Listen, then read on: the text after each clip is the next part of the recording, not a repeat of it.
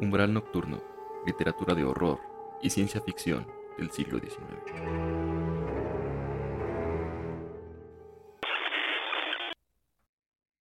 Bienvenidos a Umbral Nocturno, en este que es un nuevo capítulo del podcast, que como saben está dedicado a comentar brevemente libros de horror y de ciencia ficción del siglo XIX.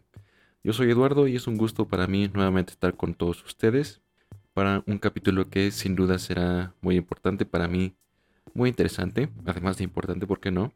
Para mí fue muy interesante leer este libro y bueno, así como lo leí, por eso me tardé un poquito más en, tener este capítulo, así decidí eh, comentar este libro. Antes de empezar con lo que será el comentario del libro de hoy, quiero eh, agradecer a uno de los escuchas de este podcast, en este caso que me comentó a través de Instagram, Juan Mazos, un detalle acerca del capítulo anterior, espero que hayan tenido ya oportunidad de escucharlo, dedicado a este libro de Sandra Fried que se llama La danza de mi muerte. Y en este comentario de Juan que me hizo llegar a través de Instagram, él comenta que hay un libro, más bien que hay una denuncia hecha en contra de Sandra Fried por dos historiadores mexicanos, que a su vez tienen una publicación de carácter también histórico acerca de Nelly Campobello. Bueno, la, novela de, la novela de Sandra Fried es justamente eso, ¿no? Una, una obra de ficción. Y lo que argumentan en este caso los historiadores Jesús Vargas y Flor García es que hay diversos pasajes, algunos de ellos prácticamente textuales, del libro de Sandra Fried que son tomados de el libro de ellos dos, que se llama Nelly Campobello, Mujer de Manos Rojas. Y bueno, para mí se me hizo muy interesante eh, encontrar esta referencia ya ahondando un poquito en ello, en este comentario. Pues en efecto, veo que hay una, una demanda interpuesta por estos dos historiadores, pero eso tiene ya un par de años y pues no ha, no ha trascendido a más, ¿no? Y también me llama la atención que no haya ninguna postura tanto por parte de Sandra Fried ni, ni de la editorial que la representa en este caso.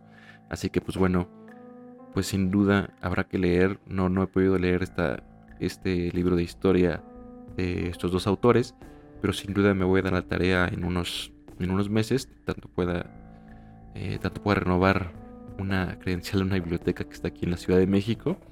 Y sin duda estaré leyendo este libro y por qué no haciendo un capítulo para comparar y en este caso ver de qué lado se inclina más la balanza, ¿no?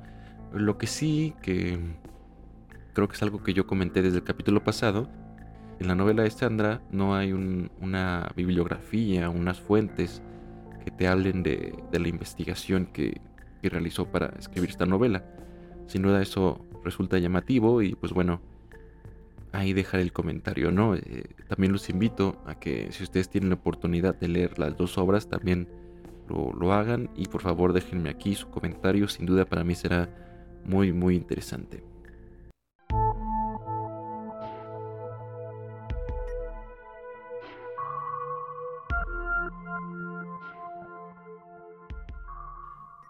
Ahora sí vamos a pasar a lo que es el libro de hoy. Y este, este libro es, es muy interesante, ya les decía, y se llama Gabinete de Curiosidades Médicas. Está editado por Aquí en México, al menos, está editado por Siglo XXI Editores. Es ya un poco antiguo, la verdad, este libro lo encontré en, una, creo que fue en una feria del libro, en uno de sus remates. Y bueno, es escrito por un autor que se llama Jan Bondeson. Es un médico, mm, creo que es de origen sueco-británico. Y es muy llamativo porque él, además de ejercer como tal la medicina, se ha dedicado ya durante muchos años a escribir obras tanto de ficción como de no ficción. En este caso las de no ficción son como la que comentaremos hoy, dedicadas a difundir lo que ha sido algunos episodios de la historia de la propia medicina. Y como saben, algunos episodios de la medicina no son, pues a los estándares actuales no son de lo más éticos, ¿no? Y justamente eh, de esto se relaciona el libro que comentaremos hoy. Sin duda, muchos de ustedes me imagino que han de haber visto esta serie que está en Netflix que se llama Gabinete de Curiosidades de Guillermo del Toro.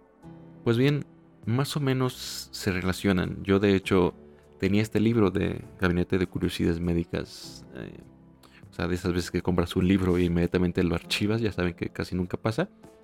Y fue al ver esta serie de Guillermo del Toro, a ver unos capítulos que están, algunos están muy buenos, otros no tanto. Digo porque cada capítulo es como una, una visión distinta, así que más bien depende de los gustos de cada quien. Entonces, al ver esta serie, yo obviamente volví a este libro y empecé a leerlo. Y la verdad es que es un libro que aquí sí no cabe ninguna duda de las fuentes que consulta, no cabe ninguna duda de el expertise que maneja el autor. Y eh, un poco quiero comentar por qué este título de Gabinetes de Curiosidades Médicas, o más bien a qué alude. Y hago la comparativa con la serie de Netflix porque eh, ambos productos, la serie y este libro nos remontan a épocas como el siglo XIX o el siglo XVIII, XVII, cuando antes de que hubiera como museos como los conocemos actualmente, con un discurso establecido, con guiones museográficos, con códigos de ética, muchos de ellos, por ejemplo, para no aceptar piezas que sean robadas o bajo sospecha de robo o piezas que no concuerden con los estándares de cada museo. Antes de todo ello había lo que se conocía como estos gabinetes de curiosidades. Por ejemplo, eh, los científicos y los intelectuales más que nada se volvían aficionados a coleccionar, mm, no sé, fósiles de dinosaurios, eh, animales disecados y en algunas ocasiones animales de más dudosa procedencia que se los vendían a ellos como especies nuevas y en realidad eran fusiones un poco, un poco fuera de, toda ética, ¿no? Justamente como decíamos, antes de que existan todos estos aparatos. Y por ejemplo, ya les decía, eran propiedades de, médicos, de intelectuales, de, filósofos, incluso aquí en México un, propietario de un gabinete de curiosidades fue un, bueno, antes de la independencia, fue un, un soldado de la Nueva España, que en este caso era de origen luxemburgués, Guillermo Dupé, quien en sus comisiones como militar también encontraba tiempo para visitar diversos sitios arqueológicos que hoy son protegidos por el gobierno mexicano.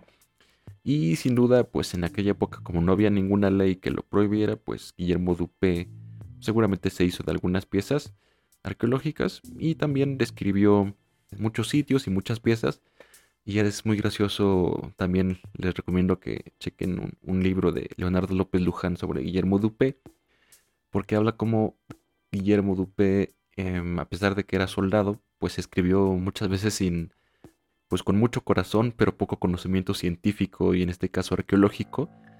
Y pues entabló no, no pocos debates con personas de, una, de la intelectualidad de ese entonces que tenían pues ideas quizá más basadas en lo científico que las de él. Entonces eh, es todo esto para comentarles cómo se formaban estos gabinetes de curiosidades, ¿no? Y ya les decía, eh, esto que he venido comentando, como los gabinetes de Guillermo Dupé, eran gabinetes fijos, pero a su vez había otro tipo de gabinetes de curiosidades que eran, mm, digamos, transhumantes, es decir, que iban de un lugar a otro, de un pueblo a otro, llevando eh, atracciones ¿no? a la población de ahí. Y un poco parecido a lo que eran los, a lo que son hoy día también los circos ¿no? y las ferias. Y se creó a veces toda una industria para difundir en estos gabinetes itinerantes, pues muchas veces objetos y en algunas otras ocasiones personas con distintas afecciones, ¿no? Pero bueno, eso lo profundizaré un poquito más adelante. El libro de, Jan Bondeson nos presenta diversos casos, algunos que son, hoy serían más bien mitos, que han sido aclarados por la ciencia médica, y en otra parte del libro nos presenta eh, casos de personas que, sufrían de alguna enfermedad, de alguna afección que hoy está plenamente identificada, pero que en, en esos siglos, digamos siglo XVI, XVII, XVIII y XIX, pues eran enfermedades desconocidas que mm, dificultaban la vida de, todas estas personas, ¿no? Les voy a dejar ahí en... Seguramente todos ustedes conocen casos famosísimos como el del llamado hombre elefante, ¿no? Que ahorita no me acuerdo su nombre, ¿no? Creo que se apellidaba Merrick, este personaje inglés, ¿no? Que hay una película con Anthony Hopkins y que de hecho esa película, como dato curioso, se usaron los moldes de yeso basados a su vez en la, propia fisionomía de este personaje, ¿no? Del siglo XIX. Pero bueno, estos circos, porque es, llegaron a ser eso, circos, circos de fenómenos, también muchos de ustedes deben de haber visto esta película de Freaks, que también es muy buena, si no la han visto se las recomiendo. Em, entonces muchas de estas personas pues terminaron en, estas, en estas exhibiciones porque se veían imposibilitadas por sus propias enfermedades a menudo a trabajar en un, en un oficio, digamos, común y corriente, ¿no? Y terminaban a veces por voluntad propia y a veces engañados a merced de diversos agentes que pues empezaban a lucrar con ellos. Para el comentario de este libro yo dividí lo que es el, libro, digo es una división muy muy subjetiva, eh, en dos partes. La primera de ellas es una que, como digo, se dedicaba, se dedica, a mi parecer, a lo que son estos mitos que hoy están desmentidos desde la medicina. Me refiero, por ejemplo, seguramente han oído el mito de la combustión espontánea, ¿no? Que se creía, incluso se sigue creyendo, es lo que dice Bondeson en la, en la parte final de este capítulo, pues que los seres humanos eh, de alguna forma pueden llegar a ser afectados por una pues por una combustión, la gente se prende fuego de la nada y pues fallece, digamos, debido a reacciones químicas que producen, que producen fuego y un efecto como de, de candil, ¿no? Que consume, que consume los, los cuerpos, ¿no? Y esta es una creencia antiquísima, ¿no? Que se remonta a la, a la, a la época medieval o incluso anterior. Y el autor desmenuza como diversos casos de lo que se creía antiguamente de la combustión espontánea, después pone varios ejemplos, entre ellos uno que me pareció muy divertido, de un, bueno, divertido visto a la distancia, ¿no? De una persona que trabajaba como sirviente en la casa de una señora, pues digamos, acomodada, y decide asesinarla, ¿no? Entonces él pone como pretexto que eh, cuando lo atrapan, él pone como pretexto, creo que incluso le estaba salvando porque la señora se había, había hecho combustión espontánea y él, digamos, acudió a su rescate, ¿no? Pero al final creo que en este caso, pues sí pudo probarse su culpabilidad y pues bueno, tuvo que enfrentar el castigo por, por este asesinato. como les digo, este apartado, este primer apartado que yo encuentro en el libro de, de Jan Bonneson, es muy interesante porque también nos permite ver cómo fue evolucionando la práctica, la práctica médica.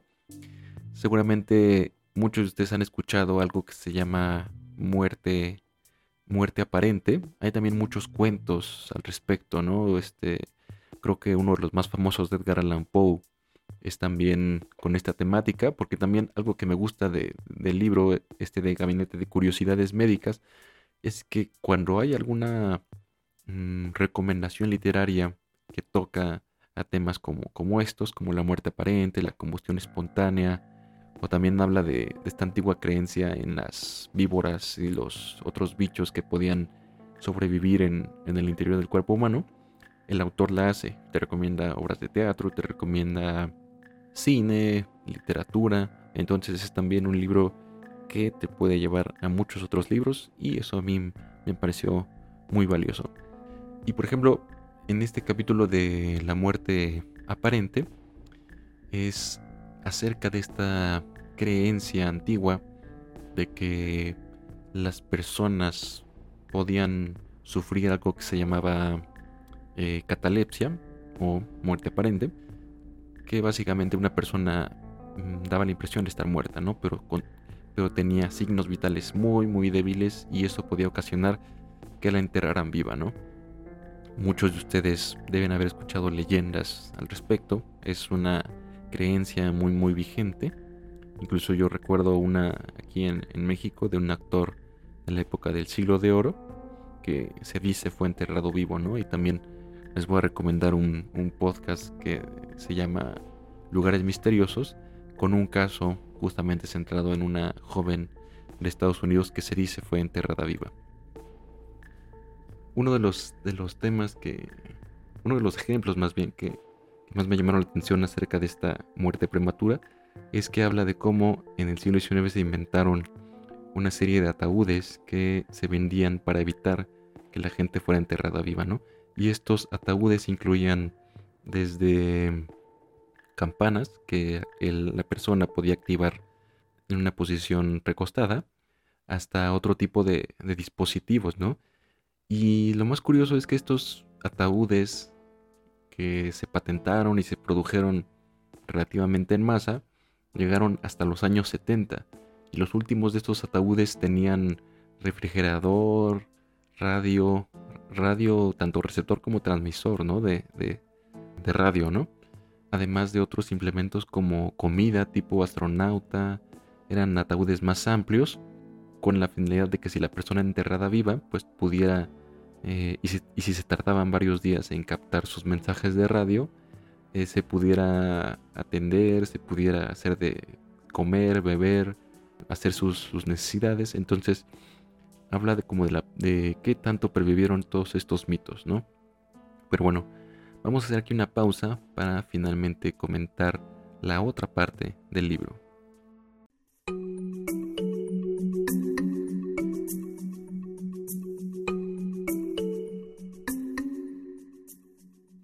Como les decía hace un rato, el surgimiento de estos gabinetes de curiosidades también produjo estos espectáculos de, fenómenos, ¿no? Bueno, como se les conocía entonces, ¿no? Estos circos humanos, ¿no? Que ahora, pues obviamente es un tema que está muy sobrepasado desde la, desde la ética y los derechos humanos inclusive. Pero eh, la segunda parte que yo encuentro en este libro de, de Jan que son los dos últimos capítulos, es muy interesante y además para mí es muy triste de, leer. Fue muy triste de leer porque básicamente se concentra en cuatro casos de personas que sufrieron alguna enfermedad y fueron objeto de exhibición pública y fueron objeto de, de lucro. La mayoría de las veces por otras personas, no por terceros. Y no voy a comentar mucho los casos porque pues me interesaría que, que los leyeran porque esa es otra cosa del libro que me, que me gusta, ¿no? Todos estos casos, si ustedes buscan, por ejemplo, el gigante irlandés o la helada italiana o el niño de dos cabezas de Bengala, pues van a encontrarlos en Wikipedia y en todos otros, otros casos, ¿no? Pero creo que el añadido del libro de Jan Bonneson es que él como médico eh, cita muchas fuentes, dilucida muy bien qué enfermedad padecían estas personas. Por ejemplo, también habla un poco de la condición jurídica que tuvieron o que tendrían hoy día. Por ejemplo, el niño conocido como niño de dos cabezas de Bengala, pues lo que pasa es que fue un, una persona, un niño, que iba a tener un gemelo. Pero pues este gemelo no se desarrolló y la cabeza del gemelo quedó como una especie de, de parásito eh, unida a la cabeza de este niño.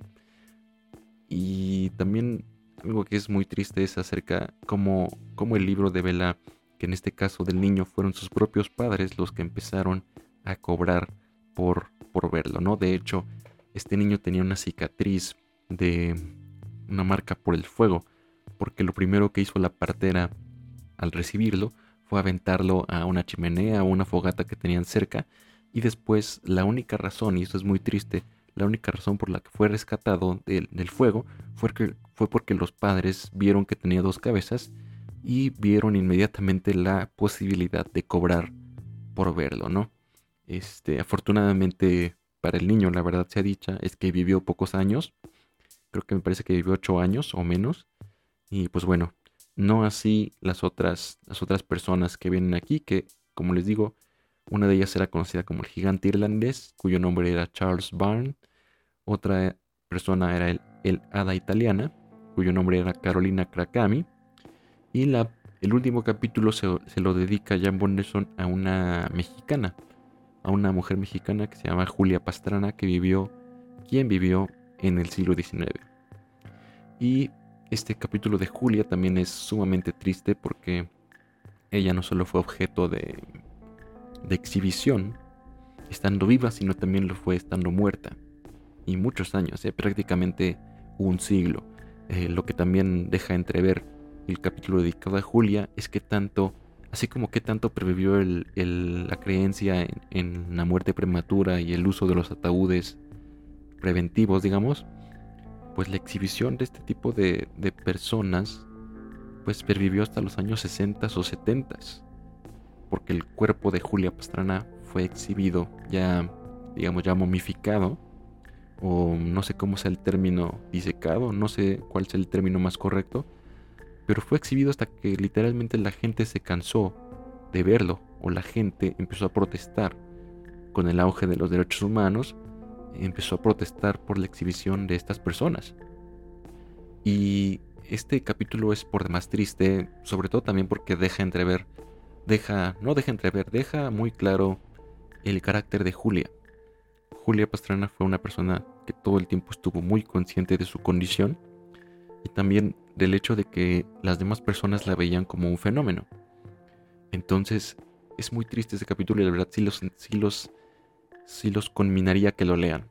De hecho yo solamente voy a añadir eh, algo que pasó después de que el libro se publicó, porque este libro es como de, de los inicios del 2000 y de hecho es muy curioso porque en la parte final del libro el autor hace como una anotación diciendo que en ese momento, creo que es 2007, 2008, había una iniciativa para que el cuerpo de Julia Pastrana fuera, digamos, exhibido en un museo, pero cubierto. Es decir, que la gente no pudiera ver ya su cuerpo y que justamente la placa museográfica hiciera como una reflexión en torno a lo mal que estaba o que está ver a Julia, digamos, con ese morbo, ¿no? Les insisto, los, los invito a que conozcan un poco la historia de Julia, pero se acerquen con una mentalidad, digamos, más, más abierta, ¿no? Porque lo que pasó después de la publicación de este libro de Gabinete de Curiosidades Médicas es que finalmente esta mujer mexicana que digamos, recorrió todo el mundo, literalmente recorrió Estados Unidos, Alemania, Inglaterra, Rusia. Ella fallece en Rusia y fue una destacada bailarina, también una cantante. Se decía que tenía, no sé si era, mm, era me parece que mezzo soprano. Era una persona inteligente, pero que fue pues objeto de exhibición debido a su condición que fue catalogada en el siglo XIX como el eslabón perdido entre el humano y el simio, y la mujer simio, y otros calificativos que incluso mm, pues perduran hasta nuestros días, porque ella regresó a México hace, hace pocos años, su cadáver fue devuelto a México debido a las gestiones de una de una artista, de una promotora cultural que conocía la historia y se empezó a interesar por el hecho de que ella regresara a México. Y es algo que raya en lo patético, en ver cómo no hemos avanzado mucho, si no es que nada, porque la cobertura mediática que se dio a su enterramiento en, su natal estado de, de Sinaloa o Nayarit, no recuerdo ahorita, es uno de esos dos en el occidente de México, pues fue cubierto por periodistas y los periodistas siguieron aplicando estos motes del siglo XIX, la mujer mono, la mujer más fea del mundo, entonces pues no hemos avanzado prácticamente nada, ¿no? Incluso Julia Pastrana tuvo que ser enterrada en el cementerio, pero bajo una profundidad tres veces mayor que, la, que el común de las personas y con diversas capas de concreto para evitar que eh, las personas vuelvan a robar su cadáver, ¿no? Porque su cadáver fue objeto de diversos actos vandálicos en ese siglo que estuvo eh, recorriendo ferias, bodegas, museos ya fallecida.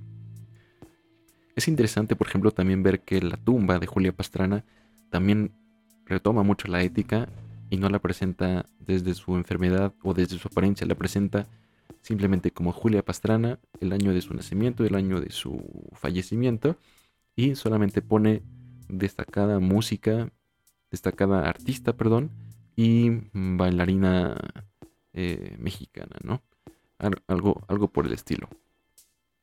Entonces, con esta reflexión de que lean este libro si tienen la oportunidad de conseguirlo, la verdad, si lo ven por Amazon, les recomiendo mucho que lo adquieran porque es, un libro sobre todo muy reflexivo en este, en este sentido, ¿no? Acerca de cómo hemos tratado a estas personas como humanidad.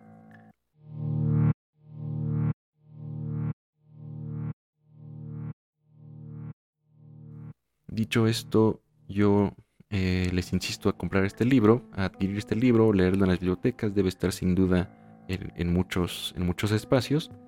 Y pues bueno, si alguna conclusión podemos sacar, volviendo en este caso a, a la comparación con la serie de Guillermo del Toro, es una reflexión que para mí tienen mucho las películas de Guillermo del Toro, que es acerca de cómo los monstruos no son, no son las bestias, ¿no? Por ejemplo, si ustedes vieron La forma del agua, el monstruo no es la bestia amazónica, ¿no? Eh, el monstruo es este, este funcionario, ¿no? Del gobierno estadounidense obsesionado con el control, obsesionado con, con la tortura, ¿no? En el laberinto del fauno, el monstruo no es el fauno, el monstruo es el, el capitán Vidal, ¿no? En, en el espinazo del hierro, el monstruo no es Santi, ¿no? El niño, el niño fantasma, ¿no? Es, es este personaje, este... No recuerdo el nombre del antagonista de esa película, pero vamos, no es el adversario no es el fantasma de Santi, es un individuo muy vivo y que es capaz de hacer de ejercer mucha maldad, ¿no? Entonces, en ese sentido, yo comparando también llego a la misma conclusión en este libro de Jan Bonneson, ¿no? Los monstruos no eran Julia Pastrana, no eran Charles Byrne, no eran eh, no era este niño que no, no viene su nombre consignado, seguramente porque no está ni siquiera consignado en las fuentes con su nombre, nombre digamos, de pila. Los monstruos eran los papás del niño, que lo exhibieron literalmente hasta que falleció, y falleció por accidente, porque si no lo hubieran... Lo que le pasó a este niño es que le picó una cobra, una cobra o una serpiente venenosa, y afortunadamente, aunque suene feo, afortunadamente murió, porque si no lo hubieran seguido exhibiendo. Por ejemplo, también es muy triste en el caso del llamado gigante irlandés, una crítica que hace el autor a los médicos del siglo XIX, finales del siglo XVIII, inicios del XIX me parece. Porque lo que pasó es que cuando el gigante irlandés estaba a punto de fallecer, que él sentía que estaba ya muy débil, había muchos médicos que estaban siguiéndolo por las calles o que incluso contrataron gente, digamos, como especie de detectives privados para que lo siguieran y al momento en que cayera muerto, se hicieran de su cadáver. Y lo que sucedió es que esta persona que acabó sus días empobrecida pagó a, unos marineros de Londres, me parece que fue en Londres, o no sé si en Dublín, bueno, una ciudad portuaria de, de las Islas Británicas, le pagó a unos marineros para que por favor amarraran piedras a su cadáver y lo aventaran al mar, para que ninguna gente lo volviera a exhibir o para que los médicos no lo, no lo diseccionaran también por este temor católico a la, resurrección, ¿no? Ya ven que cuando los cuerpos han sido intervenidos está esta cuestión del pensamiento católico, ¿no? Pero lo que pasó es que pues la gente a la que le pagó pues lo traicionó y vendió su cuerpo efectivamente a un médico. Entonces con esta reflexión yo, yo los dejo, o sea, cómo a menudo los monstruos, lo monstruoso está en nuestra propia humanidad, en nuestra propia sociedad.